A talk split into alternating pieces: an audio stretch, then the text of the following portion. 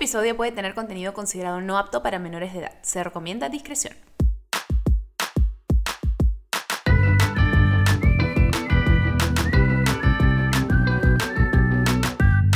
Hello, bebé, escúchame. Buenas, ¿cómo estás tú? ¿Cómo te va? ¿Cómo va con tu vida? ¿Cómo has amanecido, slash despertado, slash anochecido el día de hoy? Bueno, para los que no me conocen, yo soy Didi y este es un espacio donde conversamos de diversas cosas. Ay, bueno, bebés, solo puedo decirles que han sido unas semanas bien locas, ¿eh? Tantas cosas, no solo desde un punto de vista personal, pero desde un punto de vista de que el mundo está patas arriba. ya no me sorprende que nada pase, les juro. Alguien puede venir y decirme, Didi, no sabes, los rinocerontes tienen alas rosadas y están volando por los cielos que han cambiado de color azul marino y ya no es azul celeste. Bueno, azul marino es muy similar, ya. Vamos a ponerle verde, ya. No, también verde es muy similar. Vamos a ponerle magenta, ya. Los cielos magentas. Yo te diría, brother, ya nada me sorprende. Ya nada me sorprende en este mundo. Ah, bueno, eh, no voy a hacer la corta, bebés, porque el episodio de hoy ah, va a estar, realmente les va a encantar y es un poco más largo de lo habitual porque con Analu nos podemos quedar hablando y hablando y hablando y hablando y hablando. Voy a repetir esa parte porque no debería decir el nombre. Porque la verdad, con esta invitada me puedo quedar hablando y hablando y hablando y hablando. Yo sé que siempre digo eso con los invitados, ya, pero es que no saben cómo podemos hablar con el invitado y nos podemos quedar hablando durante 80 mil días sin parar. Eh, el día de hoy vamos a hablar, eh, pues, en general sobre el racismo eh, normalizado, interiorizado, que se manifiesta en muchas maneras, no solamente con cosas que hemos visto que están pasando últimamente en el mundo, sino también en los países de Latinoamérica. Eh, también hablar un, poquito de qué significa apropiación cultural, eh, qué significa que el racismo esté interiorizado. Esto significa que yo soy racista, me estás diciendo racista y ahorita la gente se pone también un poco altanera. Vamos a hablar un poco de todas estas cosas, realmente todas las cosas que alberga el tema del racismo normalizado, reflexionar un poquito sobre esto. Eh, por eso es que hoy día vamos a hablar con una persona ideal para conversar de esto. Esta persona es una capa, es comunicadora, investigadora, eh, docente universitaria, activista afroperuana, eh, es licenciada en Ciencias de la Comunicación de la Universidad San Martín de Porres y tiene un máster en Estudios de Latinoamérica y el Caribe y máster en Artes Liberales por la Universidad del Sur de la Florida. O sea, créame que esta persona se lo ha estudiado y leído absolutamente todo de lo que hay. Me encanta porque es una chica con mucho estilo también. Es muy divertida, muy entretenida y tiene una manera genial de hablar de las cosas. Lo deja todo súper claro. Su Instagram a mí me encanta por todo el contenido que conoce y también es una Disney lover como yo. Estoy muy entusiasmada de presentar este capítulo con ustedes, así que vamos a darle bienvenida a mi maravillosa invitada, la querida, fabulosa y, voy a decir maravillosa de nuevo, Ana Lucía Mosquera.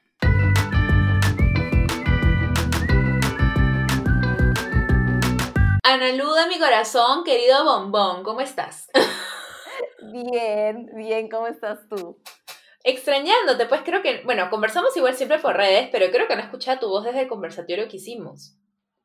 Es verdad, no hemos hablado, hablado desde el conversatorio, salvo pequeñas cositas que hemos estado conversando ahora que tengo mi vida de señora también como tú. Sí, vi, ya te mudaste y vi que lo que más fue complicado de toda la mudanza fueron todos tus libros. Oye, qué horrible, mudé todas las otras cosas y luego dije, ya, los libros al final, porque son lo más fácil de mudar. Mentira, pues, o sea, tuve que traer una maleta, la maleta más grande que tenía y que pesaba 20 toneladas. Te juro que hasta ahorita me duele de andar cargando todo, pero ya estoy más o menos organizada. Uy, los libros, aparte, creo que una de las cosas que me es más difícil desprenderme cada vez que digo que voy a ordenar o, o voy a dejar ir algunas cosas que ya no, especialmente los libros, porque digamos que muchos sé que los voy a volver a leer o que me gustaría que algún día mis hijos lo lean, pero tengo muchos que leo y digo, o sea, esto no es la obra literaria más grande del universo, debería la baja, pero igual como me acuerdo lo que gocé leyéndolo y me da pena, me es muy difícil desprenderme los libros. O sea, es como, no sé, es como si fueran tus jevitos, ¿no? Yo, mi mamá me, me, estaba diciendo también como que, ¿por qué no dejas algunos? ¿Por qué no botas algunos? Y era como que, no, sacrilegio. ¿Cómo botar libros? Es imposible. Blasfemia, madre, ¿qué estás diciendo? Sí, me dijo, pero si ya los leíste, o sea, bótalos. Y era como que, no, tú no me entiendes.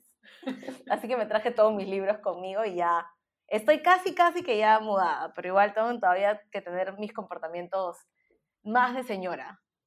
Bueno, cualquier duda, yo ya tengo más de un año viviendo como toda una ñora, así que tú me dices, sé qué limpiador debes usar para el piso de laminado, cuál para el metal, lo que tú desees, no. aquí. me encanta, me encanta. Así es, yo que no sabía nada de esta vida. Sí, es un descubrimiento interesante. Interesante. Y bueno, es parte de los episodios del día a día. Bueno, ¿para qué estamos aquí, bebé? Para conversar, bueno, yo te escribí, como, como comenté hace un ratito, nosotros siempre nos escribimos, ¿no? Conversamos por redes siempre. Eh, pero hubo algo que me indignó bastante la semana pasada, como creo que la mayor parte del planeta.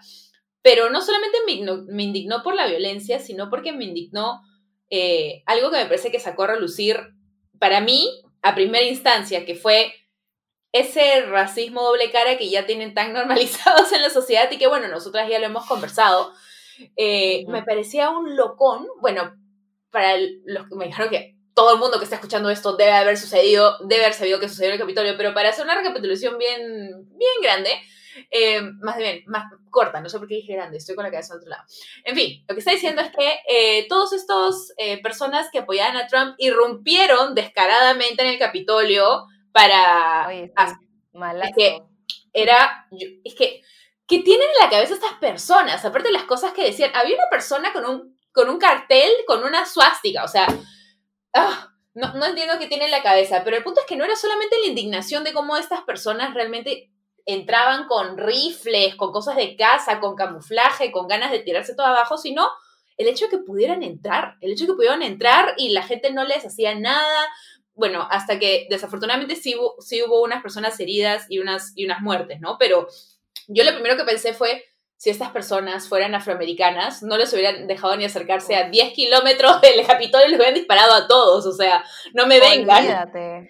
Brother. No hubiera habido manera.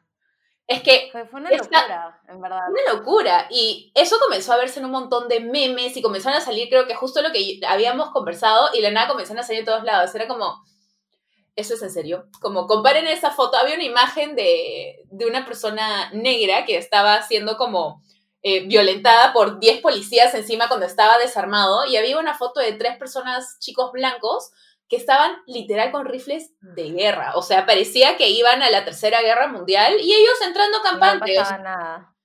Es que no, no comprendo. ¿Qué, ¿Qué pensaste tú cuando viste esto? O sea, a ver, lo primero es que Estados Unidos es un país de locos, en verdad. O sea, en, relación que pasan cosas que a veces uno no se espera. Este, entonces, honestamente todo puede pasar. Yo he vivido allá, sé cómo es la gente, a veces la gente es como muy furibunda y hay como mucha violencia, especialmente de estos grupos que son republicanos como de larga data, que son supremacistas blancos en su mayoría. Supremacistas blancos, este, claro que tienen esta como tendencia a ser bien violentos y, y o sea, son como un display súper conocido, ¿no? Gente que porta armas normalmente, gente que es bastante violenta, que tiene como este eh, entitlement, que no sé cómo se dice en español, pero este entitlement que uno tiene como para ir a decir yo me merezco estar aquí y etcétera. Entonces, no es sorpresivo que ellos tengan este tipo de comportamientos, pero lo que pasó creo que eh, ha demostrado de manera muy evidente cómo es que las estructuras sociales, que son estructuras muy marcadas por la racialización, afectan e impactan en Estados Unidos y hacen que las personas no sean vistas ni percibidas ni tratadas de la misma manera, ¿no? Entonces, lo que pasó en el Capitolio realmente fue como una muestra mucho más evidente que nos da las pruebas necesarias que, necesitaríamos para decir efectivamente la gente es tratada de, de maneras distintas, la administración de la justicia de maneras distintas, las personas que ponen orden, entre comillas, en las ciudades ven a las personas según el color de su piel de manera diferente y obviamente lo que pasó fue que se les permitió absolutamente todo. No hay videos en los que se ven que están intentando entrar y están gritando súper locos, diciendo quiero entrar, quiero entrar, y básicamente les abren las rejas. O sea, pase usted, señora, al Capitolio, venga, invada, ¿no? Cosas que, como bien decías, este, no, no hubieran pasado si se tratara de, de, de personas afroamericanas, ¿no? Y, lo que tienes además son comparativos bien interesantes con cómo se manejaron las protestas de Black Lives Matter en mayo, junio, por ahí, junio, julio, y luego lo que ha pasado ahora. No tienes el Capitolio repleto de policías con perímetros cerrados cuando la gente de Black Lives Matter quería pasar por ahí, ni siquiera entrar, sino pasar. Y luego tienes eh, policías y seguridad del Capitolio que le abre la puerta a un grupo de supremacistas blancos que además lo que querían era, digamos, irrumpir en, en el Capitolio en medio de un proceso democrático de conteo de votos para, para el tema de la reelección, bueno, la no reelección de, de Donald Trump. Entonces, obviamente es una demostración bien evidente de cómo se manejan las cosas en Estados Unidos, cómo definitivamente hay una pirámide, que creo que ya hemos hablado de esto también, estas pirámides eh, invisibles en las que las personas están categorizadas y además están como ponderadas o valoradas en la sociedad de acuerdo a cómo se vean, ¿no? Creo que ha sido bastante evidente, este, y lo que a mí me ha sorprendido un montón también es cómo, a pesar de todo lo que pasó el año pasado con George Floyd y con las protestas, todavía hay personas que siguen diciendo, ay, pero es que este no es el país que somos, o así no son los norteamericanos, así no somos los estadounidenses, cuando en realidad estas cosas de que se ven todo el tiempo son cosas que las personas racializadas en Estados Unidos viven todos los días, ¿no? Que eso es lo que nos hace decir efectivamente, o sea, así sí es Estados Unidos, ¿no? No es así para ustedes porque viven en esta burbuja de privilegio este, interesante en la que no tienen que enfrentarse a estas situaciones, ¿no? Pero, pero sí ha habido como una discusión bien, bien intensa entre qué en realidad es como lo normal para algunos este, y qué es como una sorpresa para algunas personas que recién ahora están despertando a ver estas realidades, ¿no? Claro, como las personas en Perú o en otros países latinoamericanos que dicen, ah, no, pero es que aquí el racismo no existe, no como en Estados Unidos o como en otros países, es porque hablan desde una perspectiva en la que ellos no lo han vivido o más bien son conscientemente ciegos al respecto, porque de manera inconsciente ya lo tienen, o sea, la racialización ya está totalmente eh, normalizada en su cabeza. Sí, lo que, lo que pasa es que, como bien dices, eso es algo que está muy normalizado, ¿no? Gente que dice, ay, bueno, pero en realidad, este, a Black Lives Matter le, le cayó la policía porque estaban haciendo desorden, ¿no? Porque estaban rompiendo cosas, este, o porque ellos se lo buscaron, ¿no? Pero no es que en realidad el racismo pase. Este, y, gente que en verdad encuentra excusas para justificar estos tratamientos diferentes, porque hemos aprendido a aceptar el, este tipo de, digamos, orden social como algo rutinario, como algo cotidiano, y no no tenemos esta capacidad de reflexión en entender cómo las experiencias sí son diferentes y se marcan de manera distinta para los diversos cuerpos que habitan la sociedad. Entonces, hay muchas cosas que son inconscientes y hay muchas cosas este, que precisamente son inconscientes porque son cosas que hemos aprendido y que, que se nos repiten o que reproducimos de manera muy habitual. Entonces, no tenemos esos momentos de sentarnos realmente, detenernos a pensar qué tan normal es lo normal, ¿no? lo que siempre vivimos, entre comillas o por qué es normal, qué hace que esto sea normal o que yo lo considere normal. Como comenzar a cuestionarnos las personas que estamos desde una posición de privilegio y me da risa porque yo cada vez que digo esto, la posición de privilegio, que para mí este era un término que yo no comprendía hace unos años, porque yo realmente he comenzado a, a informarme y educarme sobre estos temas hace unos años, en verdad relativamente reciente. Y eh, es, algo que, no comprendemos bien porque, como ya decimos, no, lo hemos vivido y decimos, no, es que esto, esto no es así, nos cerramos y lo único que puede ayudar es que quizás comencemos a cuestionarnos, ok, ¿de dónde viene esto? ¿Cuál es su origen? ¿Por qué lo veo así? Yo tengo una perspectiva diferente a esta otra persona, voy a tratar de entender su punto de vista y a ver efectivamente en qué, en qué estamos difiriéndonos, porque ¿por qué mi perspectiva del mundo es tan diferente a la de esta otra persona? Es cuando comienzas ese cuestionamiento, que es como el primer paso para poder eh, pues salir de, esa, de ese racismo que tienes normalizado, creo yo. Sí, de hecho es, bien, es incómodo, ¿no? Eso es algo que siempre, siempre digo. Es no incómodo es, preguntarte eso. O sea, no es fácil. No es fácil decir, realmente yo tengo un privilegio, cuál es mi posición en la sociedad. Este, y a veces creo que se confunde mucho este tema de privilegio este, como un intento de eh, minimizar el esfuerzo que uno... Creerte la cagada. Exacto, es como... O, también... Cuando yo digo, ah, para acá puedes hablar cuando quieras, bebé, ¿ah? o sea, lisuras, lo que tú dices, acá no hay filtro, por favor. No, es ponernos proper. Este, no, pero en serio, mucha gente piensa que cuando uno le habla de privilegios, eh, se le, le, está diciendo como que no le ha costado nada en la vida, ¿no? Entonces, cuando tú le dices a una persona, ay, mira, es que tú tienes privilegios, yo no tengo privilegios porque yo he trabajado desde chiquita, o porque a mí nadie me ha regalado nada, o porque yo he tenido que hacer tal o cual cosa, este, y en realidad no se trata de eso, ¿no? Eh, se trata en realidad de entender cómo la sociedad ha sido estructurada y cómo, sí, probablemente has tenido que luchar y y tener, digamos, problemas como todas las personas, pero cuando hablamos de privilegio blanco específicamente, hablamos de un privilegio que, que no está marcado por, o sea, que no necesariamente implica que los problemas que has tenido en tu vida han sido por el color de tu piel. O sea, sí, tienes problemas como todos, sí, tienes luchas como todos, sí, te tienes que esforzar como todos, pero el color de tu piel no te marca una experiencia diferenciada en la vida, ¿no? Y eso es una súper ventaja, ¿ya? Es, este, claro. Entonces, sí, claro, probablemente tuviste que trabajar como todos, tuviste que estudiar como todos, tuviste que, no sé, tuviste que buscar trabajo como todas las personas, pero claro, cuando vas a buscar trabajo tienes muchas más posibilidades, esas tres veces más de posibilidades de tener que, que te llamen para el trabajo, que te llamen para la entrevista, que una persona racializada, indígena, afrodescendiente eh, u, otro tipo de persona. Entonces, sí existe una posición de ventaja que tienes en la sociedad por tu color de piel. No es que tú te lo hayas buscado, no es que tú hayas decidido voy a tener este privilegio, pero es algo con lo que a veces tienes que cargar este, involuntariamente, diría yo, porque, digamos, el privilegio existe por cómo está estructurada la sociedad, pero que sí te da ciertos espacios de ventaja o ciertos eh, valores diferenciales en cuanto a otras personas. Entonces creo que es bien importante reconocer que sí, pues que a veces tenemos privilegios, este, no necesariamente que los hemos buscado, que se nos dan a veces gratuitamente y que nos colocan en una posición diferente a la de otras personas, ¿no? Exacto, y dentro de esos mismos grupos o eh, que son discriminados o racializados y que por ende sí tienen menos ventajas que otros, también hay otros que lo son más, como por ejemplo, hablamos de una persona en este país, por ejemplo, ya, afroperuana. ¿Qué tal si es una mujer mujer afroperuana también tiene otro tipo de discriminación que conlleva que tenga que superar otras ventajas. Es más probable que un hombre tenga acceso quizás a un puesto de trabajo que una mujer, o que sea una mujer trans, por ejemplo, etcétera, etcétera. Entonces tenemos que abrir nuestra mente a que el mundo sí funciona de esta manera, por ahora desafortunadamente, pero si poco a poco comenzamos a desprendernos de esos prejuicios que ya están normalizados dentro de nosotros por lo que la sociedad nos ha hecho, no es que seamos malas personas, es el hecho de que tenemos que abrir los ojos de que, oh por Dios, hasta, hasta ahora sí me han enseñado que funciona el mundo.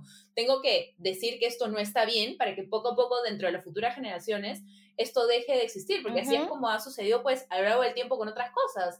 Hace ¿Cuándo fue? El otro día alguien me dijo algo. Ah, es que yo vi una publicación de esta página de Instagram que yo sigo que se llama eh, Feminist y vi este post de una foto de los, no me acuerdo qué siglo era, creo que era hace como 100 años, en que las mujeres para ir a la playa en Inglaterra tenían que bajar en estas literalmente como cajas de metal. Sí, las cajas de metal.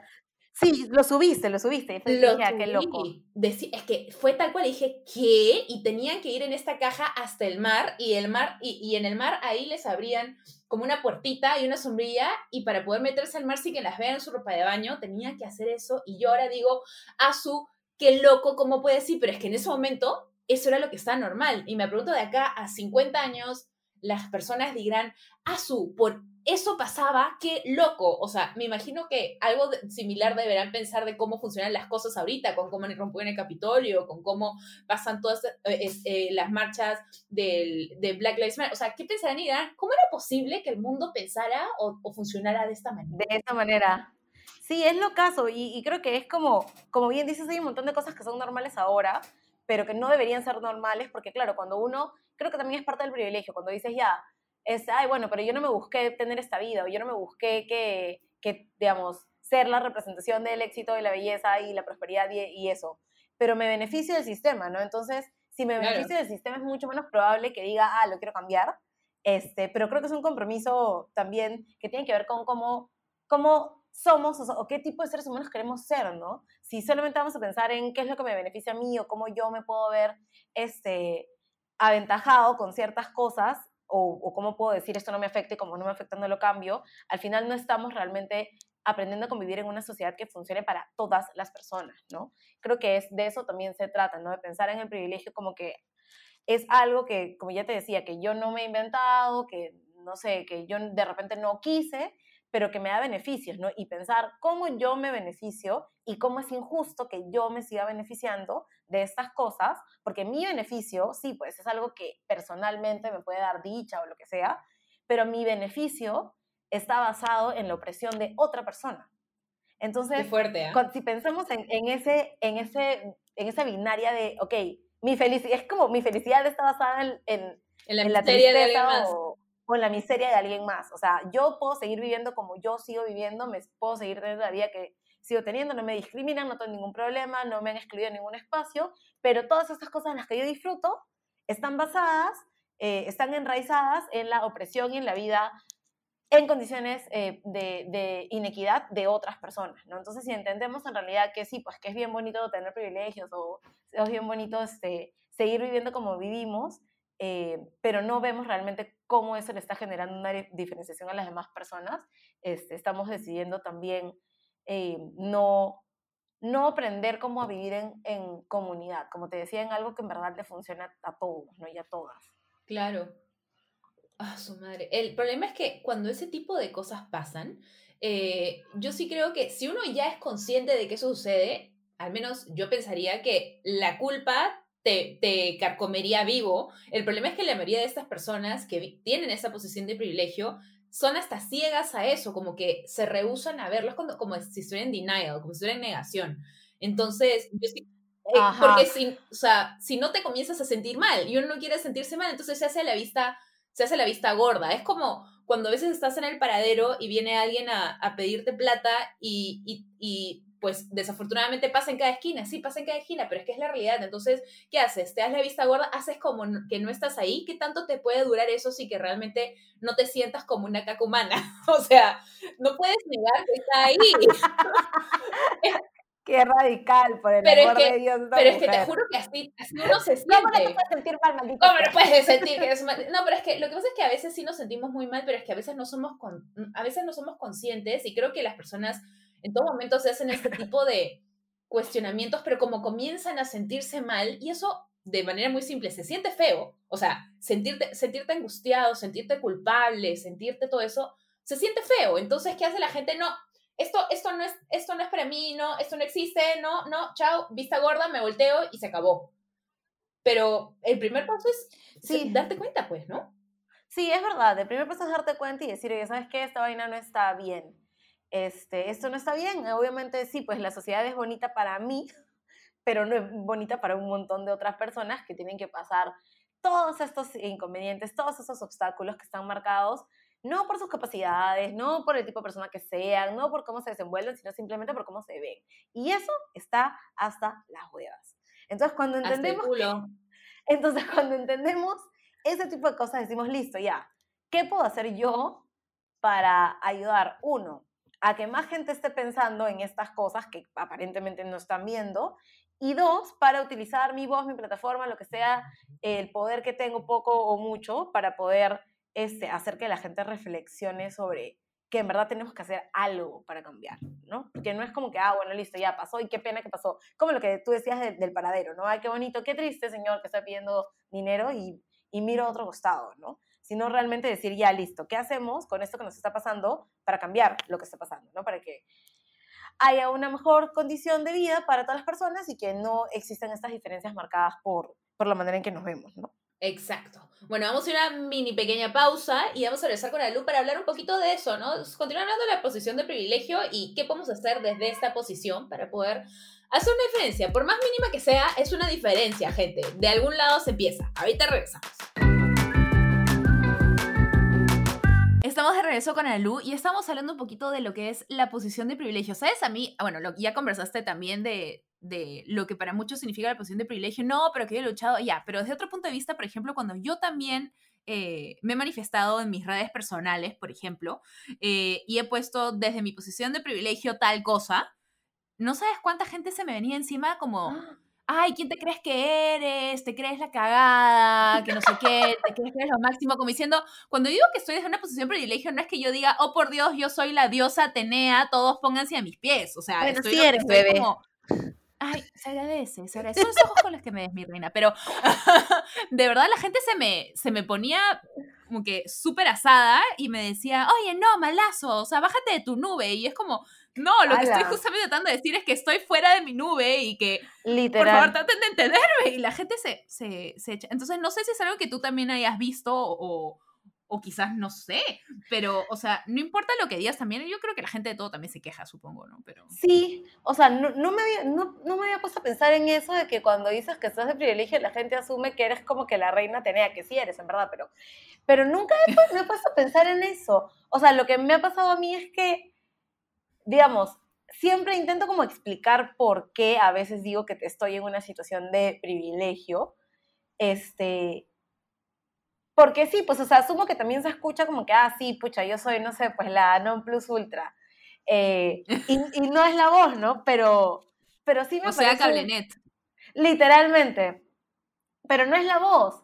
O sea, que, que la gente no piense Están perdiendo el punto de lo que estamos tratando de decir. Ni siquiera, o sea, ni siquiera concéntrense en mí, concéntrense en que en verdad estamos reconociendo que hay personas que tienen algunas ventajas en la vida, que tienen algunos privilegios en cuanto a otras, ¿no? A mí me ha tocado un montón hablar de el privilegio que yo tengo de ser una mujer negra de piel un poco más clara que otras. Entonces, como eso me pone en una posición distinta también y que obviamente hay muchas, muchas otras compañeras mías que tienen la piel muy oscura, que han pasado por cosas horribles que yo nunca he pasado. Entonces, sería como totalmente injusto para mí decir, ah, sí, pues todas nosotras vivimos exactamente la misma opresión, a nosotras todo nos pasa del mismo modo, sin reconocer que efectivamente el hecho de que yo sea un poquitito más clara que algunas otras compañeras, este, me, ha, me ha colocado a mí en, en, una posición de privilegio y que me ha dado acceso a algunas cosas que otras compañeras no han tenido, ¿no?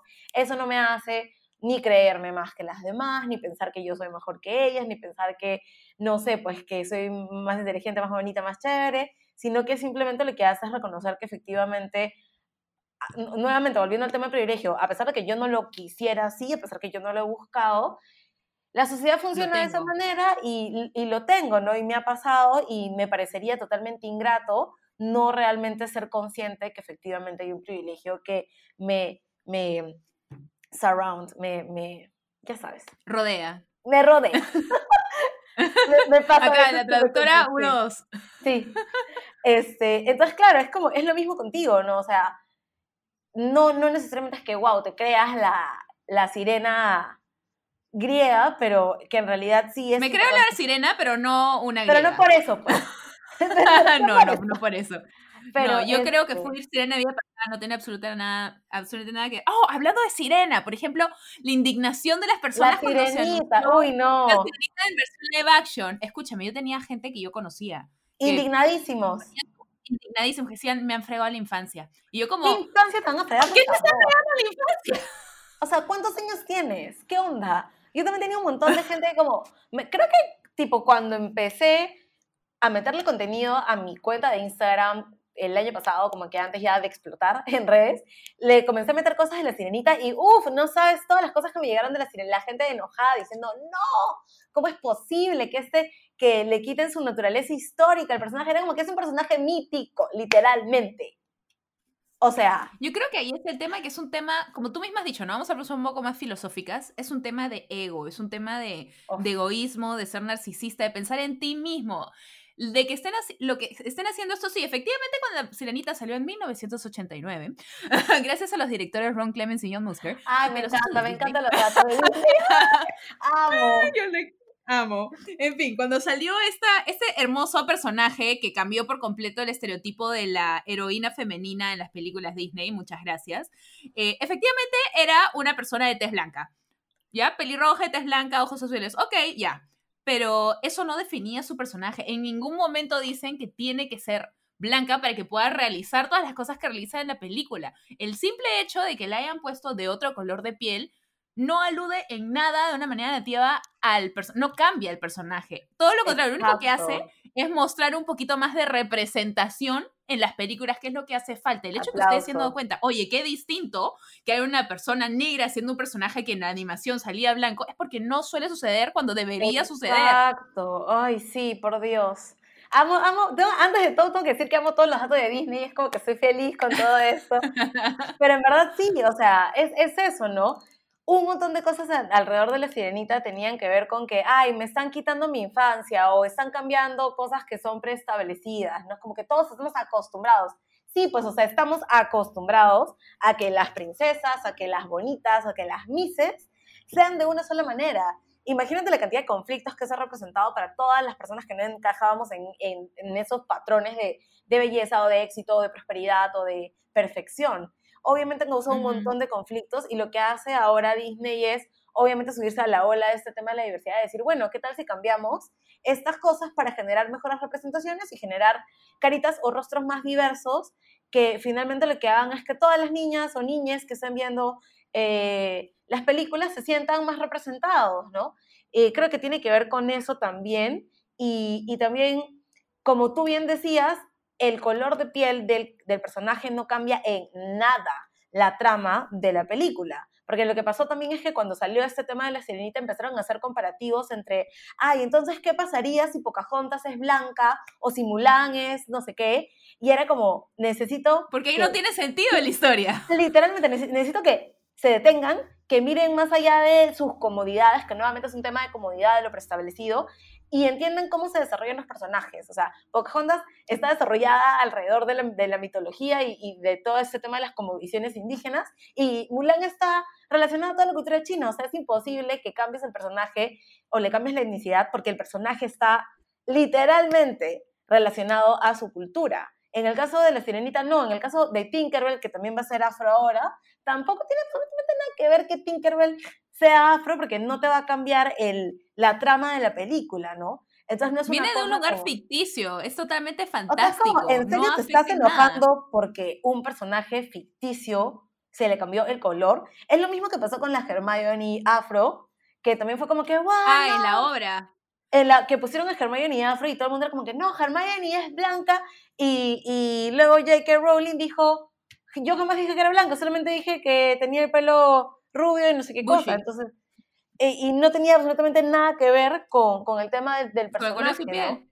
Entonces, claro, cambias el personaje o el color y no cambia la trama, no afectan absolutamente nada en la trama, pero luego tienes un montón de gente recontra preocupada porque le cambian el tenor histórico a los personajes y eso cuando jamás se han Es porque le irrumpen la realidad que ellos han creado en su cabeza, de nuevo, lo sacan de su zona de confort. No, esto es lo que yo imaginé. Y si tú estás invadiendo y rompiendo ese, esa imagen que yo he construido, entonces estás atacándome. Y no va por ahí para nada. Sí, no, y no va por ahí para nada. Nuevamente, es como que a veces la gente siente que es un ataque personal, ¿no? Me estás quitando, me estás despojando. O me estás haciendo tal o cual cosa, ¿no? Me estás arruinando. No te estoy arruinando nada estoy dando la oportunidad a un montón de gente que no se ve como, como la de las, princesas de las películas, a que se vean, se sientan representadas, ¿no? Y como bien decías, este tema de ¿por qué te preocupa más que le cambien el color de la sirenita y no te preocupa en pensar porque todas las princesas de Disney, salvo una o dos, son blancas? ¿No? ¿Por qué nunca te has preguntado en pensar por, qué todas son flaquitas? Ah, de, uy, uy, espérate, que eso es otra O la gran mayoría son rubias todavía no, no se ha logrado eso. Creo que ese es el, el, próximo reto para, para Disney. No sé si sean tan transgresores todavía con esas cosas. Pero claro. Bueno, yo creí que lo quisieron intentar en un momento, eh, al menos de la manera de personalidad, sí ya, ya veo una transformación en las personalidades, en, en los, en digamos, en las motivaciones de los personajes. Ya no es, oh por Dios, que alguien me rescate, para nada. Y tampoco, e incluso, no, hasta en la, en la época del Renacimiento con la Sirenita, con Yasmín, ok, no era que me rescaten, pero igual tenía que haber este, el romance de alguna manera y el no buscaban que la rescataran, pero al fin y al cabo sí las terminaban rescatando. ¿Ya? Y luego ahora están, por ejemplo, como con Frozen, que la trama no se trata de, oh, sí, voy a, me va a salvar mi novio, o esto es como se trata del amor entre hermanas, por ejemplo, y el poder de ellas mismas para salir adelante. Entonces yo sí ya veo un cambio en ese arquetipo de heroína, pero físicamente no lo hay. Hemos tenido una princesa negra. Bueno, ahorita viene otro personaje que es Raya, que es este Ryan the Dragon, que se estrena este año, que es la nueva película de Disney, donde tenemos una chica, eh, no sé si era, era creo como, también es un lugar fantástico, pero tiene una etnia más como polinesia, así estilo de Moana, digamos, pero con toda la franquicia de las princesas y tenemos a tres princesas de color y el resto todas son blanquitas. Mm. Y absolutamente todas son flaquitas. Moana no es tan flaquita y es la última, digamos, de entre ellas. No es el mismo cuerpo que las demás, es un poco más chata, ya no tiene el tema de la cintura tan marcado, etcétera, etcétera. Pero igual es muy similar a este arquetipo de cuerpo anterior. O sea, todavía creo que poco a poco están comenzando a romper, pero al menos ya hay un, un cambio hacia lo positivo. Quizás es cuestión de tiempo, pero ya lo estamos comenzando a ver.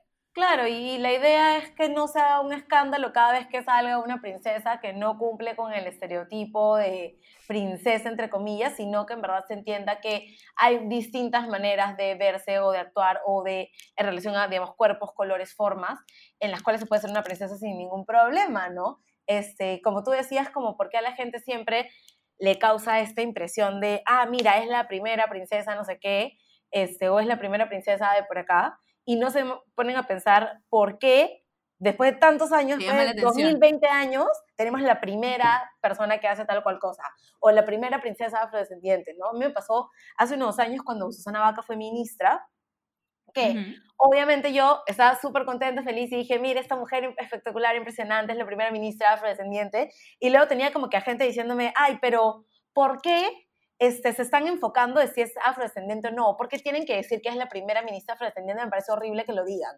Y era como que, a ver, en vez de preguntarme por qué estoy diciendo que es la primera afrodescendiente, ¿por qué no te preguntas a ti mismo por qué han tenido que pasar casi 200 años de vida republicana para que una mujer negra sea ministra? O sea, mira en realidad por le tratan de dar la vuelta a todo. Y porque es simbólico, ¿no? Esas cosas son simbólicas. La gente dice, ay, pero es que eso no es lo importante, pero realmente sí es lo importante cuando nunca en tu vida te has visto representada, cuando nunca en tu vida has estado en ninguna posición, digamos, de éxito o de poder y salen estas cosas, porque es súper refrescante poder saber que sí hay modelos a los cuales verte y aspirar, ¿no? Son cosas bien valiosas en, en temas de representación que nuevamente es algo que la gente dentro de su privilegio a veces no tiene que pensar, ¿no? Cuando ves a todo el mundo que se ve como tú en todos lados, no te va a emocionar, obviamente, este, no sé, pues una princesa rubia más, porque siempre las has visto. Que no es lo mismo que sí, pasa voy a dar otro ejemplo, ¿no? que voy a sonar súper cojuda después de tu gran ejemplo de Susana Baca como ministra.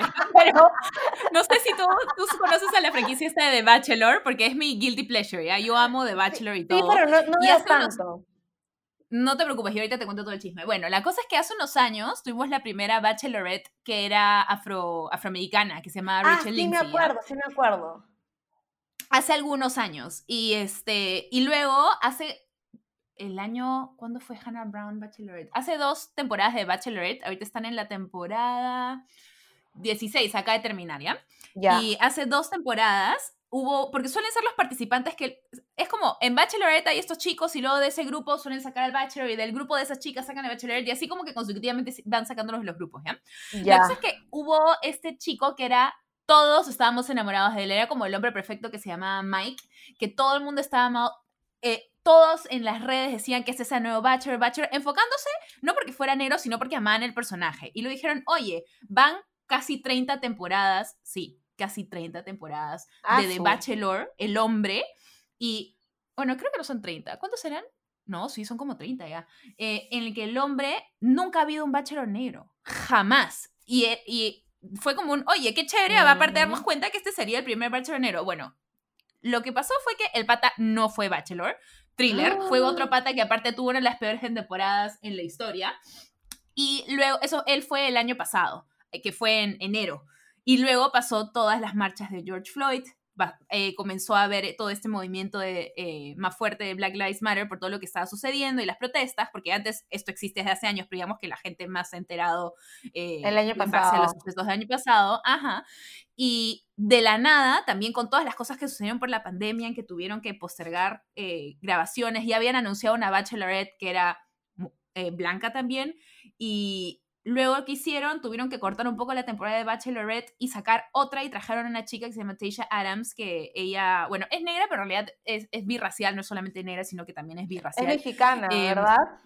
Sí, tiene familia mexicana e irlandesa y aparte tiene este su papá que es este negro de Estados Unidos, creo, pero no sé qué otro tipo de ascendencia. El chongo es que sí, es, eh, su mamá era es, mate a su mamá, qué horrible. Su mamá es mexicana y su papá es un afroamericano.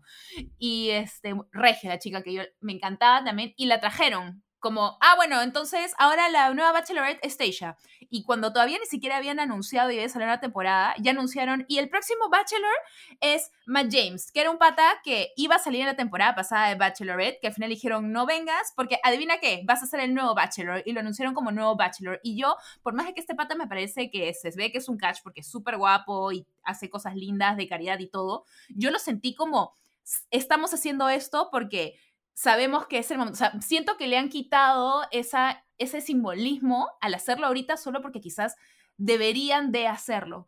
Y qué pena que recién tenga que suceder ahora. Eh, A mí me parece que lo único que hace eso notar, más que, oh, qué chévere que lo hagan, es cómo es posible que no lo hayan hecho hasta ahora y por qué justo ahora. Y eso es algo que incluso dijo la, la chica Rachel Lindsay, que fue la la que tuve hace unos años, como diciendo, ¿y por qué ahora? O sea, yo estoy indignada por el hecho que me parece genial que Matt James lo sea, no tengo nada en contra de él, pero estoy indignada. O sea, y que totalmente me parece, me parece un locón.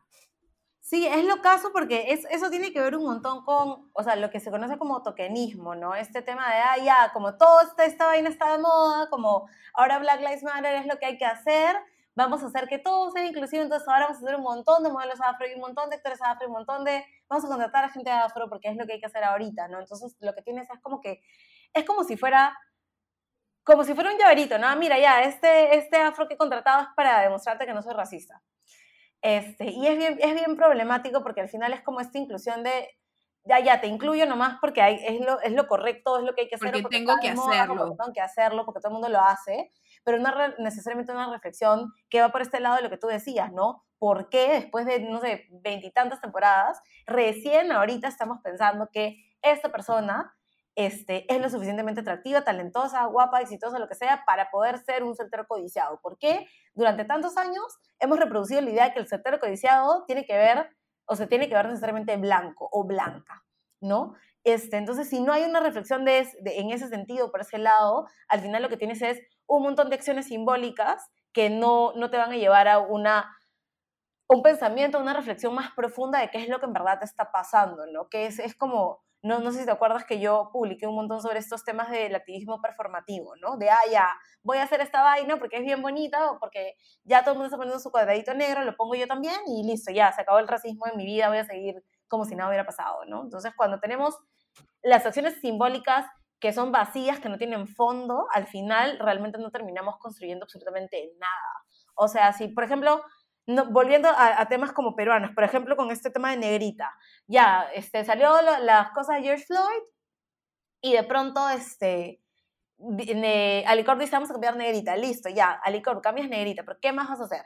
A mí me tocó estar en espacios con, con gente de Alicor y decirles, oye, ya, listo, vas a cambiar negrita, dime cuánta gente afro vas a contratar, dime cuánta gente afro está en tus procesos creativos, dime cuánta gente afro está trabajando en gerencias, dime en verdad si estás contratando más gente afro, si estás diversificando en tus ambientes o si solamente vas a cambiar el logo, porque si solamente vas a cambiar el logo, en verdad no, no me sirve mucho que el logo ya no esté, ¿no? Claro, porque en teoría cambiar el logo es un símbolo de algo que es una acción que estás empezando a tomar. Si solamente estás cambiando el logo, realmente no estás haciendo nada. Exactamente, entonces es como, es como es, ese tema de, de, del el- The Bachelor y The Bachelorette, o sea, ya, pones actrices, eh, perdón, pones un Bachelor y una Bachelorette afro, ya, ¿qué más vas a hacer, no? Porque al final lo que has tenido es 20, 30 temporadas con un solo patrón de belleza, con una sola producción de una imagen estandarizada, este, que finalmente lo que hace es tener un impacto en, ah, el soltero codiciado o la soltera codiciada y perfecta se tiene que ver de esta manera. Entonces, si no tienes mayores reflexiones ahí, tampoco es que, que sea como la mejor acción o la última acción que deberían implementar, ¿no? Claro, eso me hace acordar, a- no me imagino que tú debes haber visto ese video, un video que me pasaron por internet que era de un montón de niñas y niños a los que les enseñaban una muñeca, y había una blanca y una negra, y Mm. decían, ¿cuál, ¿cuál es la bonita?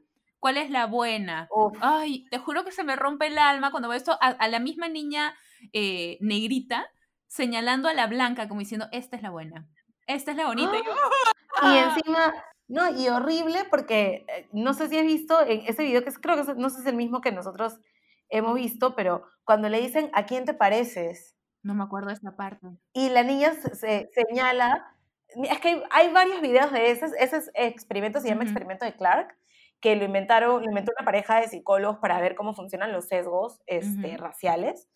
Y hay varios videos, hay uno que han hecho en Chile, me parece en México y en República Dominicana. En el de República Dominicana, si no me equivoco, yo no estoy segura, pero fácil, se buscan luego, hay una parte donde la niña negra está sentada con las muñecas y le dicen, ¿tú a quién te pareces? Y la niña dice que se parece a la muñeca blanca. Ay, o sea, no. es súper chocante. Yo vi ese video, me, o sea, me parece haberlo visto y haberlo puesto en clase también en algún momento, este, y, o sea, es súper chocante. Lo he visto un montón de veces, pero cada vez que lo veo es como que me choca, ¿no?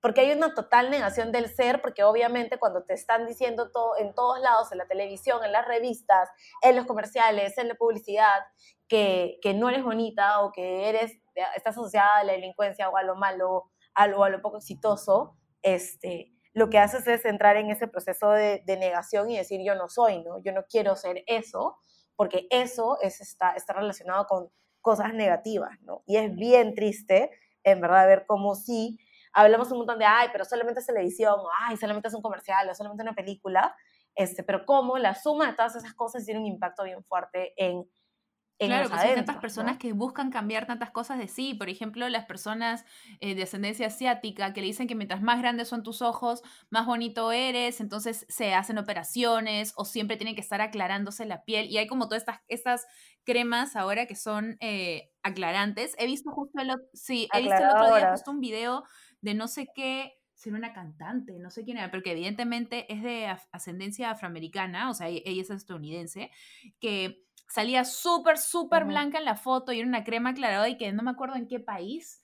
Este, parece que eso es bien popular y todo, hay una gran industria de eso. O sea, qué pena que, como tú dices, tengan que negar su, su, existencia de esa manera porque dicen, no, yo no estoy bien si soy de esta manera, así que yo elijo verme en mi cabeza como esta otra cosa. Sí, es bien, es bien terrible. Y también estos temas de, o sea, ¿qué pasa con el pelo afro, no? Tanta gente, tantas mujeres que hemos tenido en nuestras vidas que tener que lasearnos el pelo porque hemos crecido entendiendo que nuestro pelo no es bonito, ¿no? Que tu pelo no es bonito o que, digamos, ya creciendo y siendo un poco más adulta, que tu pelo no es profesional. Entonces es bien complicado como enfrentarte con esas cosas porque básicamente lo que te están diciendo es tu existencia no es válida para nosotros, ¿no? Y la única manera en la que puedes entrar dentro de más o menos estos espacios o más o menos estos lugares determinados es si tú te cambias a ti misma para poder entrar en estos modelos, en estos moldes, ¿no? Entonces nos ha pasado un montón, me ha pasado a mí, le ha pasado a un montón de otras chicas que tienen el cabello rizado o lo tienen más afro, que básicamente vas a una entrevista y, y, te dicen como que, ah, pero no te has peinado, tu plan es profesional, o te piden, o te dicen, te, te vamos a contratar, pero tienes que lasearte el pelo, o te dicen tus trenzas no son profesionales. Ay, no sabes todo lo que ha pasado en la vida de las mujeres negras, pasan muchas cosas que tienen que ver con el pelo, sobre todo las mujeres, porque los hombres la tienen un poco más fácil en ese sentido porque se lo cortan chiquito. Cortan chiquito, claro. O sea, Oye, como esta vez, así. hace unos años que creo que Zendaya fue a un red carpet de algo con, con Andrés.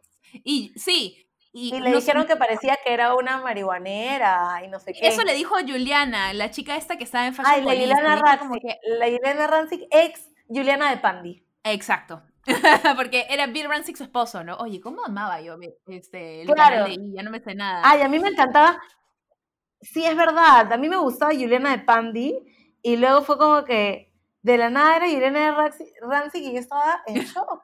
Porque yo miraba todos los días ahí a la Juliana, pero sí, fue malazo cuando le dijo como que... Que parecía que venía de fumarse este, algo, como una rastafari, que parecía que pestaba, dijo, que parecía que pestaba por el look.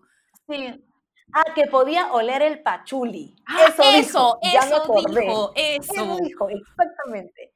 Y fue como que, ¿qué, brother? O sea. Y Zendaya, Zendaya es una reina, la dejó en su sitio en una con un solo tweet, que es que Zendaya es una reina, la amo. Es una reina, yo también la amo, es bien reina. Ella sí es Atenea, esa, ella sí es Atenea. Es, ella sí es Atenea, es verdad. Y es súper, o sea, es como bien capa. Bien Acabo de ver que ha, ha, producido una, una película en cuarentena que la van a estrenar en Netflix en febrero y es como que me muero por verla, pues soy así obsesionada. Pero, o sea, esas cosas son las que normalmente uno enfrenta, ¿no? Que te dicen, oye, láseate el pelo, o que te dicen, oye, ¿por qué no has peinado? Este, o no sé, te dicen, tú te peinas y es como que, o sea, tú no tienes idea de la cantidad de tiempo y dinero que gasto en este pelo para que tú me digas si yo me peino. O sea, respétame un poco. ¿Quieres que te enseñe mi baño? Un montón.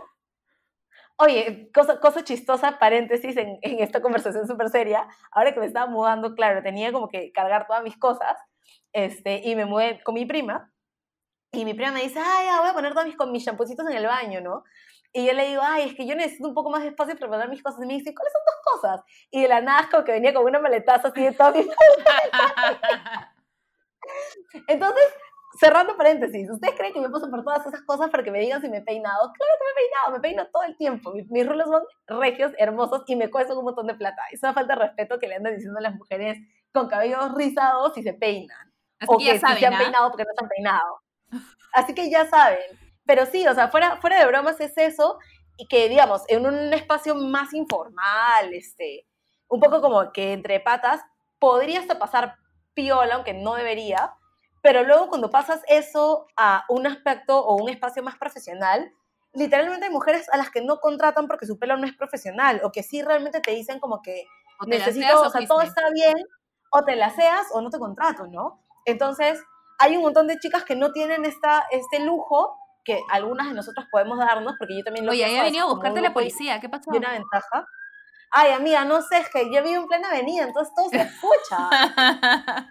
Yo creo que vienen a buscarte porque, porque, no sé, ay, quería decir algo inteligente y se me fue, me quedé pensando en otra cosa. Epic Exacto, ¿por fail. O sea, evidentemente nunca voy a poder ser comediante, gracias, pero bueno, la intención es lo que cuenta.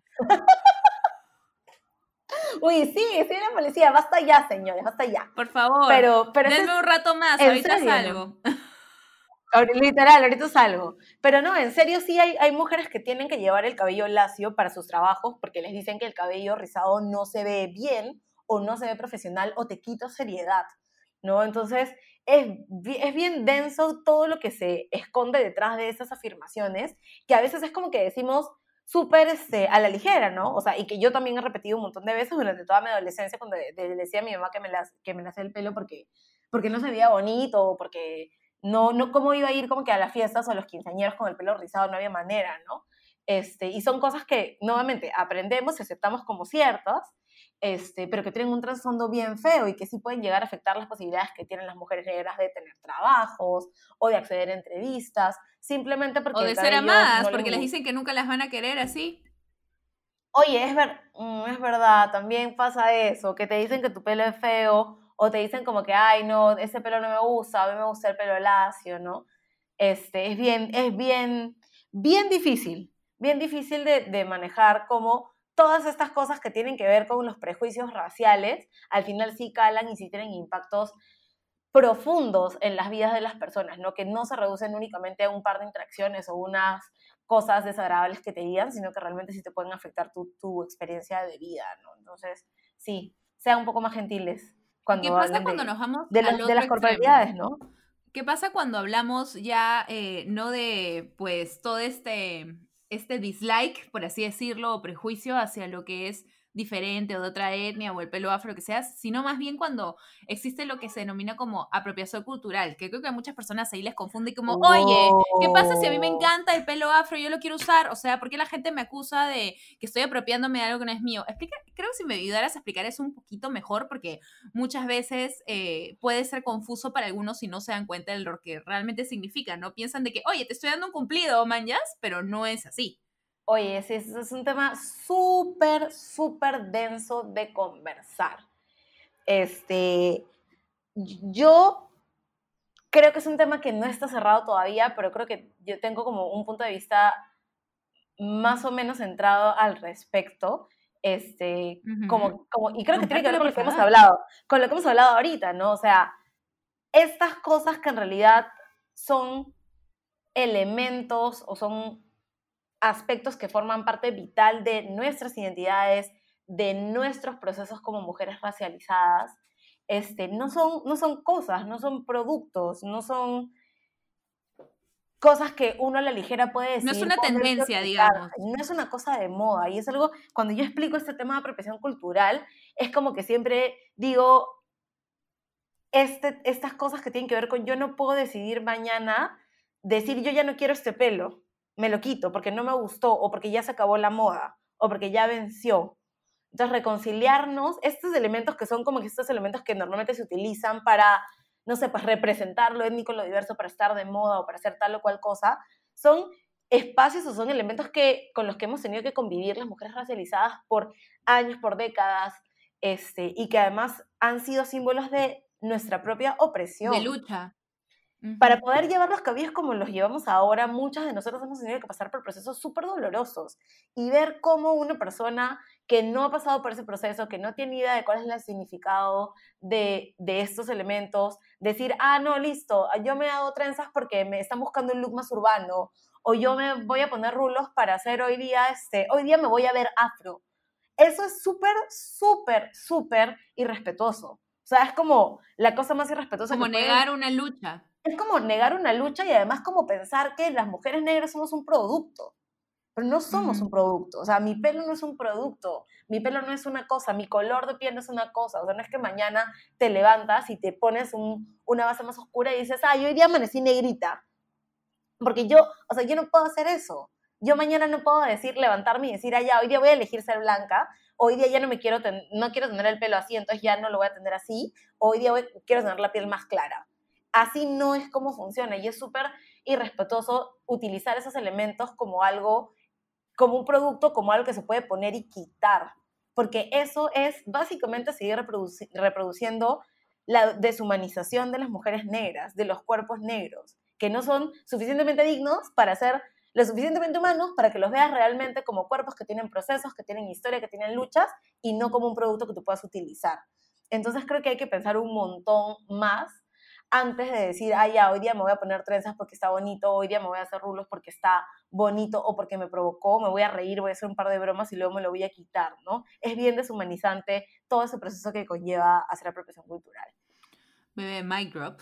No, o sea, lo has dejado, creo que mega claro. Muchas veces yo he tenido que leer un montón al respecto porque en algunas ocasiones yo también, eh, yo he tenido una situación así en la que yo pensaba, ay, me voy a poner el pelo de esa manera. Incluso es un video que fue la primera vez que pude conversar con, con Natalia, nuestra querida Nati, eh, que muy, muy linda, me próximo me escribió y me dijo, mira, Di, quizás no entiendes lo que esto significa, pero esto es esto, esto, esto, esto, entonces esto no está bien. Y se, tomó la molestia de explicármelo, porque efectivamente muchas personas quizás somos eh, muy ingenua, no voy a decir ingenuas, eso es falta de educación e información, es así de simple. Yo no estaba informada y educada respecto en ese momento, ahora lo estoy más. Entonces, si en algún momento tú dices, ay, pero es que no entiendo por qué exageran diciendo esto, o sea, esto es un cumplido, como tú ya viene, lo has explicado de una manera muy, muy clara. Yo he tenido que leer muchísimo para poder eh, entenderlo al nivel en que tú lo has explicado de una manera, bueno, también es que tú eres toda una tenida de la educación sobre estas cosas, bebé, pero, pero de verdad me encanta la manera en que lo has explicado, creo que ha quedado súper claro eh, y tenemos que entender que efectivamente, si uno quiere ponerse el pelo así, no es una moda, no es que, ay, me lo saco de una botella. Es como, por ejemplo, corrígeme si me equivoco con este ejemplo, quizás es un poco extraño, ¿ya? Pero, por ejemplo, una persona que ha ido a una guerra y luego al volver de esa guerra le dan una medalla. ¿Qué pasa si luego alguien más dice, ay, esa medalla está bonita, yo también me la voy a poner cuando no he hecho absolutamente nada? Exacto, exacto. O sea, digamos, es, es así, no es como que, ay, yo también me lo voy a poner porque está bonito o porque me gustó, o porque está de moda ahorita, ¿no? Es como que hay hacer, y es algo que, he escuchado en algunos casos, que hacer negro está de moda, es como que, o sea, no, no es una moda. Qué, fuerte, qué fuertes declaraciones. Es como, es, o sea, es una vida. Estás diciendo que una vida o un ser humano es una moda para ti. Es súper, a mí me parece bien, bien, deshumanizante, ¿no? Es como que no eres un ser humano, eres una cosa que me voy a poner porque me parece divertido y además es como que una cosa que, que, escuché un montón en Estados Unidos era como que a la gente le gusta ser negra hasta que tiene que ser negra. Entonces es como que te gusta utilizar todas las cosas que usa la gente negra, pero luego cuando en realidad tienes que entender qué, cuál es la experiencia de vida de una persona negra, es como que, ah, no quiero escuchar de eso, ¿no? Este, ah, no thanks, bye. Sí, es como que no, no, gracias, solamente quería ponerme las trencitas. No, nada más. Con eso estoy bien, gracias, chao, tengan buen día. Sí, es como que listo, yo me puse las trenzas, entonces ya, ya me identifiqué con, con tal o cual cosa, ¿no? Este, pero una cosa interesante de lo, que me, de lo que contabas es que hay muy pocas personas que están dispuestas a escuchar, ¿ya? Y Natalia tiene la paciencia de un santo, pero yo, como ya soy un poquito más mayorcita, la paciencia no es una de mis mayores virtudes. Pero este, a veces pasa que, no sé, ha pasado alguna cosa y yo he, he hecho un comentario en mis redes sociales diciendo esta vaina está mal, y luego lo que tengo es como que respuestas de esas personas sobre las que me he referido, con una sarta de excusas, faltas de respeto, insultos y etcétera, porque en realidad están en esta negación tan grande de no quiero entender en verdad que lo he hecho mal, entonces simplemente como que te voy a atacar y te voy a decir que me estás ofendiendo o que me tienes envidia o cosas X que no tienen nada que ver, este, cuando uno en realidad está intentando decir, mira, en verdad te estoy intentando decir que estás haciendo mal. Entonces, no todas las personas tienen la misma apertura que tú has tenido para recibir esas críticas, este, porque nuevamente, como, como hablábamos al inicio de todo, muchas veces se piensa que es como una crítica hacia mí. Entonces, si yo te digo, ¿sabes qué, Vivias, en esto racista? Tú dices, yo no soy racista porque yo soy una buena persona. Cuando en realidad no es, o sea, no son cosas que son excluyentes. Tú puedes ser una buena persona y tener comportamientos racistas porque has crecido en una sociedad que te ha enseñado que todas esas cosas están bien. Entonces, muchas veces cuando uno le increpa sus conductas racistas a las personas, las personas piensan que es un ataque personal. No es un ataque a tu sistema de creencias, no es un ataque a lo que tú has aceptado como normal, es un ataque hacia ti, porque te odian o porque tienen envidia o porque te quieren ver sufrir. Este, entonces, y lo que tienen que entender es que no se trata de ellos, es salir un poco de tu ego. Es salir, me, me, gusta cuando hablas este tema de salir de tu ego, porque es, es eso, ¿no? Es decirte, ¿sabes qué? O sea, ya, listo, probablemente me, de pronto me he equivocado, voy a escuchar a esta persona que tiene un poco más experiencia que yo en este tema y voy a intentar que me explique, ¿no? Que normalmente no pasa. Y otra cosa que pasa que es, es, nuevamente, que es bien racista también, es que asumen que, uno, asumen que lo único que tú tienes para decir es tu experiencia o tu opinión, este, y también que asumen que tu opinión o tu experiencia no es válida. Entonces te dicen, es como que, ay, a mí, por ejemplo, me pasó una vez, no voy, no voy a decir con qué persona, pero me pasó una vez que critiqué una, unas imágenes que literalmente replicaban temas que tenían que ver con blackface, que son súper nocivos también, y que una persona tipo me escribió a decirme que no lo había hecho con esa intención. Uy, ese es otro tema, el de la intención, pero anyways. Claro. Que no lo había hecho con esa intención. Que podemos hablar horas de eso, ¿ah? Hoy no, ya es, eso es para otro episodio, por favor, la intención. Basta ya. Pero nada, me dijo que no había sido su intención y que este, había hecho esos dibujos porque le gustaba, no sé, tal o cual cosa y que en realidad que le parecía muy mal, que yo lo que quisiera era traerle mala vibra y que yo tenía que informarme un poquito más y que tenía que estudiar un poquito más para que supiera en realidad qué ¿What? Te juro, para que yo supiera... O sea, a ti todavía que llevas años estudiando esto, o sea, su ego era como, no, es que tú no entiendes era como que para que entiendas un poquito más, te recomiendo que te informes más y que te eduques un poco más para que no estés diciendo estas cosas. Y era como... ¡Hala! Era como, estaba pensando si en verdad le debía responder. no va, yo creería que en ese punto no vale la pena. O sea, esa persona está fuera de cualquier tipo de racionalización. Y dije, no, o sea, de hecho sí le respondí, le mandé un mensaje súper, súper largo diciendo, tú tienes un problema este, le, mandé, le mandé un mensaje diciéndole, ¿ok? O sea, le dije, o sea, ni siquiera, no tiene, primero no tiene que ver contigo, dos, no, la intención no es determinante para el tema del racismo, y tres, este, googleame para que sepa si he estudiado o no he estudiado, y aún cuando no había estudiado, mi experiencia como una mujer que ha sufrido racismo debería ser suficiente, porque esa vaina también es bien fea, que le digan a la gente como que, ah, tú solamente hablas de tu experiencia, dime en qué libros has encontrado eso. No, pues, hay cosas que no necesitas encontrar en los libros. Yo no he necesitado estudiar el racismo para saber que existe. Entonces es súper faltoso que te digan como que, ah, ¿en qué libro está? Este, que también es algo bien racista y bien racista. Pero entonces sí me ha pasado que, que me han dicho cosas así, ¿no? Como que, o han intentado explicarme cosas, no te voy a explicar a ti que no entiendes nada. Este, me ha pasado varias veces, entonces sí es bien denso que hay personas que sí no, con las que no se puede razonar, ¿no? no, no tan... Me suena, me suena un expresidente, digo, expresidente de los Estados Unidos. Expresidente. Expresidente. Por fin, oye, escúchame, acabo de ver la hora, brother. Ah, no podemos ni break hemos tenido. A ver, regresamos en un segundo para ya entrar a las conclusiones con mi querida Ana Lua. Bueno, entonces, ¿en qué podríamos resumirlo? Que, bueno, yo creo que nadie, bueno, no, sí hay personas que quieren ser conscientemente racistas, pero en su mayoría, digamos que las personas no quieren ser conscientemente racistas. Puede que lo sean, pero no es su intención, si es que nos ponemos a hablar de intenciones, aunque hay muchas personas en el mundo que sí quieren ser, a propósito, racistas. Ese tema de las intenciones, ¿no? Que dice no fue mi intención y se piensa mucho que, digamos, el racismo o el acto racista para que ocurra tiene necesariamente que tener la voluntad de que así sea, ¿no? Entonces, si yo no tuve la intención de ser racista, no fui racista. Y eso no necesariamente Con eso me lavo las manos. ¿no? Claro, es como que no tuve la intención. o no, no supe, o digamos, es que la sociedad es así, eh, entonces no es mi responsabilidad porque el problema es que hay que cambiar la sociedad. No, o sea, sí, la sociedad es así, pero cada persona también tiene una responsabilidad en eso y muchas veces uno Todos puede somos ser responsables de nuestros actos. Exacto, y puede ser racista sin intención de hacerlo. No necesariamente es que yo me levanto mañana y digo, hoy día voy a ser racista con tal persona, sino que a veces forma parte también de nuestro sesgo inconsciente el que nos hace actuar y finalmente ocasiona o un trato diferenciado a- hacia una persona o la exclusión de, de esta persona de algún espacio, ¿no? Entonces, no necesariamente tenemos que tener la intención de ser racistas para hacerlo. Eso es algo que me parece bien importante como precisar.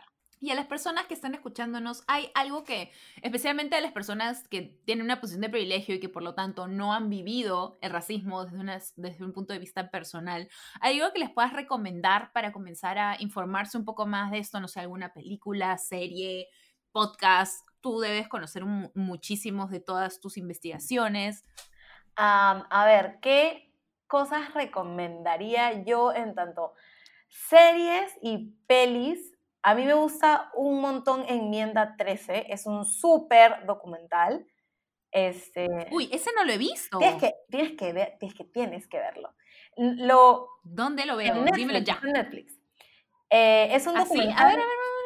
Sí, sí, es un documental que habla de cómo funciona el sistema penitenciario en Estados Unidos y cómo funciona este tema de la, de la encarcelación masiva de, de gente afrodescendiente. Y es lo caso porque Uy, sí he escuchado de es ese. buenísimo, es, buen- Creo que está en mi lista. es buenísimo. ¿Cómo se llamaba? Enmienda 13. Este, que a mí me gusta un montón. Lo malo es que, Sí, está en mi lista. velo, amiga, Acá porque te va, Enmienda 13. Vas- 13th, claro, Sí, 13th. yo lo he visto un montón de veces, pero bueno, lo vi, lo vi un día de la nada cuando lo estrenaron y luego lo he tenido que ver por trabajo y por estudios y etcétera, y cada vez lo encuentro como una cosa nueva, además que está muy bien realizado, es como bellamente hecho, este, es, el, el contenido es bien potente y habla un montón de cómo se manifiesta el racismo en distintos digamos, en distintos escenarios. Lo malo de, de los contenidos sobre racismo y discriminación es que la mayoría están en inglés, porque, digamos, todavía no es que hayamos evolucionado un montón en cuanto a la discusión del racismo en Latinoamérica como para tener ese tipo de cosas. Este, pero sí hay un montón de contenido en inglés que creo que es útil para entender como cosas o conceptos claves, ¿no? Temas de cómo funciona el racismo, qué es la racialización, la etnicidad, cómo se genera la discriminación. Este, hay un documental también sobre Marsha P. Johnson, que era una activista afrodescendiente trans, que habla de cómo el movimiento LGTBI también tiene o comienza como un movimiento desde las personas racializadas, que me parece bien bacán. Este, así nos ven. es Lo genial de este tipo de contenido. Ay, sí, ese sí lo he visto. Es bien sad. Ese es bien fuerte, ¿ah? Es, Es muy bien fuerte, fuerte. es muy fuerte. Pero es, es buena, porque te habla como que del el sistema, ¿no? Tú dices, ya, cuando la gente, o cuando yo siempre digo que el, el sistema es racista, hay gente que me dice, ya, pero ¿eso qué significa? O sea, ¿qué significa que el sistema sea racista, Claro. Lucía? Explica, háblame como que en claro. Y digo, mira, mira esta serie y entiende por qué el sistema del Estado y las instituciones también están o arrastran estas cosas y cómo eso al final se manifiesta cuando ciertas personas tienen que ver con la administración de justicia, ¿no? En este caso en específico. Pero sí, es, es- ¿Cómo nos ven? Es el título en español, ¿no? Creo que era How They See Us en inglés. creo que sí. Bueno, lo genial de estas cosas que tienen en Netflix es que todo tiene subtítulos, así que si no hablan inglés, ahí igual pueden verlo absolutamente todo. Todo, todo, todo. Hay uno que creo que puede ser útil para la gente que, eh, que no entiende muy bien estos temas de apropiación cultural y etcétera, que se llama The Racial Divide, que es eh, un documental que hicieron a una señora que se llama Rachel Dolezal, que no sé si has escuchado de ella, pero era una señora que era la presidenta del NNACP de una de las, de una de las eh, agencias de NNACP, que es la Asociación de, de Líderes Afroamericanos en Estados Unidos, que tiene un montón de, de agencias en todo el, país. Era la presidenta de, como que, era como una lideresa, ahora como que una encargada regional del el, el NAACP, y había vivido toda su vida diciendo que ella era, este, eh, ¿cómo es que se dice? Que ella era afrodescendiente, o sea, que tenía uno de sus padres afrodescendientes y no sé qué, entonces todo el mundo decía, "Ah, bueno, listo. En Estados Unidos es como que ya, si tienes una gota de sangre afro, eres afro, y se acabó. Y listo. De Claro. la nada, hace unos años, lo que hacen es que se descubre que esta señora había estado mintiendo toda su vida y que era una mujer blanca. y sus padres salen... ¿Cómo? Amiga, se ve cada cosa, déjame decirte. Pero que había estado mintiendo. Bueno, hay gente que niega el holocausto, o sea, ya nada en este mundo me sorprende. Y la vaina es que dice, dice, este, o sea, es como que de la nada salen los papás de esta señora y dicen, Rachel está mintiendo, ella no es afroamericana, su papá y yo somos blancos, sus, nuestros, sus abuelos y todos somos blancos, ella en verdad es blanca, está mintiendo, está mintiendo toda su vida. Entonces se genera toda esta discusión de, uno, ¿cómo es posible que esta señora haya logrado posicionarse inclusive dentro de las colectividades o las organizaciones afrodescendientes? Y dos, ¿cómo es que esta señora al final lo que hace para defenderse es decir, ay, es que yo me siento negra por dentro? O dice como que yo me identifico como afroamericana igual porque yo vivo como afroamericana y no sé qué y no sé cuánto y yo soy transracial. Ya que es una vaina, jala los pelos. Y ahí Bueno, había una señora así en no sé qué parte de Europa que el otro día vi que tiene unas tetas gigantes y también se, se se, pinta la- no, de no se pinta, la piel. se inyecta melanina. La melanina es el compuesto que, que nos da el color, ¿no? O sea, la gente como yo tiene un poquito más de melanina, la gente como tú tiene un poquito menos, pero la señora se inyectaba, se inyecta melanina, por eso es de piel oscura, porque no sé, le, mm, algún médico loco de alguna parte le, le aceptó que era correcto inyectarse melanina para, para ser negra. Este, y O sea, eso ya lleva la apropiación cultural a otro level inexistente. No, olvídate, ya, trencitas, ¿quién te conoce? O sea, esto es otro nivel, es otro nivel. Pero entonces, este documental lo que hace es como abordar desde varios puntos de vista cómo funciona esto de las personas que se identifican como transraciales, que es una vaina jala los pelos. Pero es súper bueno ese documental. Yo lo vi y estaba como que el cerebro me explotó porque hay un montón de opiniones. Obviamente está ella hablando este, todas las cosas y creo que ahora ella también, o sea, ella sigue manteniendo ese tema de que ella es una mujer afroamericana este, y vive como una mujer afroamericana, se cambió el nombre y toda la vaina. Entonces es una cosa loca. Es un gran documental. Wow, ya, ese de todas maneras lo voy a chequear. Bueno, ahí tienen una buena lista, cualquier cosa. Vamos a estar haciendo también una publicación en el Instagram de Bebé Escúchame Podcast, también con esta pequeña lista, en caso alguno quizás se les haya pasado o digan, ay Didi, ¿cuál era? Pues ahí los vamos a poner. Ay, Ana Lu, te juro que me quedaría hablando contigo cinco semanas más, pero pues no quiero quitarte más del tiempo, sé que eres una mujer muy ocupada. Ay, bebecita, no. Este, no, qué hermoso, en verdad. Hemos hablado un montón, somos así súper parlanchinas y este tema tiene para más, así que nada. Mil gracias por en verdad tocarlo en el podcast, porque creo que es necesario que sigamos discutiendo estos temas. Creo que la gente estaba como que bien emocionada cuando pasó lo de George Floyd y luego como que la emoción se apagó y ahora es como que todo el mundo está siendo bien pasivo sobre eso. Este, Claro, todo el mundo decía, ay, pero yo compartí mi cuadradito negro. ya está, se solucionó. He acabado con el racismo en el Perú porque he compartido mi cuadradito Sí. negro y he puesto Black Lives Soy Matter. una heroína. listo, lo logré. Pero no, o sea, es un, es un tema en desarrollo, ¿no? Es un, es un work in progress, sobre todo en un país como el nuestro, que primero que se ha aceptado mestizo este, falsamente, y segundo que ha negado la existencia del racismo durante tanto tiempo. Entonces, de cara sobre todo que es al... parte de la historia de Uf, nuestro país desde épocas olvídate. O sea, es, es, no, no ha desaparecido, está presente desde ese momento. Y creo que es súper importante que lo sigamos pensando como un problema real, ¿no? Que causa mucha desigualdad y que causa muchos de los otros problemas que tenemos también en el Perú. Así que nada, les invito a que revisen los planes de gobierno de sus candidatos o candidatas para que vean si dicen algo sobre discriminación racial. Y si no dice, pues no Por voten por favor. ellos. No, mentira.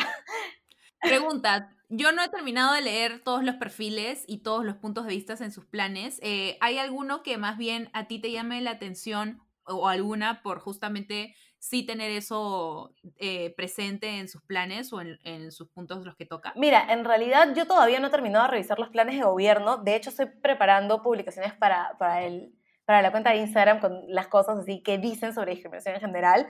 La mayoría tiene este tema. Cuéntales a los chiquis cuál es tu Instagram, dónde podemos encontrar más de ti. Arroba la Ana Lucía Mosquera. Ya está. Este, eh, entonces nada, estoy recapitulando info porque sí he visto algunas opiniones de algunos candidatos que hablan del racismo como que un- de una manera súper chistosa. Entonces, estoy recopilando info. De hecho, uy, si, si te contara, amiga, otro podcast, por favor. Pero, pero sí he visto que, que hay, no Edición Elecciones 2021. de hecho, lo que voy a, voy a hacer en estos meses, voy a intentar hacer en estos meses es, este, el, el Instagram se va a poner bien electoral, para que la gente sepa, en verdad, cuáles son ni siquiera con la intención de direccionar los votos, sino con decir, ya, esto es lo que están planteando, ¿no? La mayoría siempre tiene este tema de, este, ay, estamos en contra de toda discriminación y etcétera, pero no te dicen operativamente qué van a hacer, ¿no? Las cosas que he visto más o menos decentes son como, lo que sí he visto claramente es de Juntos por el Perú, que tiene algunas cosas sobre educación intercultural, sobre soberanía indígena, cosas que normalmente ni se tocan en algunos otros planes, este, y lo que he visto, sí, en general de, de, de todos, es este tema de, ah, ya, este, vamos a hacer políticas antidiscriminatorias o que vamos a trabajar pensando en no excluir a nadie, etcétera. Este, pero creo que hay que Pero que es muy vago. Claro, es como, es general. nada, ¿no? ¿Qué vamos a hacer? No vamos a discriminar y ya. Pero no se trata únicamente de decir, ah, ya, yo no discrimino, entonces se acabó, sino en realidad, ¿qué hacer para poder empezar a reducir esas brechas de desigualdad que se han generado a causa de la discriminación, ¿no? Entonces, en eso estoy, estoy haciendo mi, mi research para, para postear cosas, a ver qué, qué nos dicen los candidatos y ojalá que se animen, aunque sea a tocar estos temas de manera un poquito más seria en lo que queda de la campaña, ¿no? Claro, ya saben, bebés, los que estén en Perú y quieran más info de esto, chequen el Instagram de Anu y los que no estén en Perú también chequéenlo porque siempre está subiendo contenido súper, súper chévere. Sí, acá todo el mundo chequee, ¿ok? Su labor, su tarea, todo el mundo esté atento y chequee las cosas que se vienen. y bueno, creo que lo que podemos sacar como resumen de toda esta conversación es que tienes que ser activo de alguna manera. No tienes que ir ahorita y generar una marcha de la nada porque dices, no, tenemos que hacer simplemente con actos pequeños, informándote, enterándote, compartiéndolo en tu circo, en tu cir- circo, en tu círculo eh, cercano, con tu familia. Comienza a tener estas conversaciones incómodas que la gente no quiere tener. Y ese es un primer paso a, eso es algo que tú puedes hacer y, y activamente generar un cambio. ¡Yay! ¡Qué lindo episodio! Lo contigo, logramos. bebé! ¡Lo logramos! Oye, y no nos callamos todavía. Oye, sí, nos pasamos, hablamos mucho, por favor. Más episodios, más episodios. Sí, más episodios. Si quieren ver más episodios con Analu, coméntenos en los, post- en los posts que estamos sacando en Bebé Escúchame Podcast. Y chequen ahí que estamos siempre sacando algunos resúmenes o partes favoritas de- del episodio, diferentes, diferentes cosillas. Si no nos siguen en el Instagram del podcast, de no lo repetir, Bebé Escúchame Podcast. Fin de la Síganos, por favor. Muchos besos, Gracias por acompañarnos hoy. Te mando un beso y hablamos más tarde. Love you. Yo también te mando un beso, cuídense, gracias. Adiós a todos. Tengan un increíble día.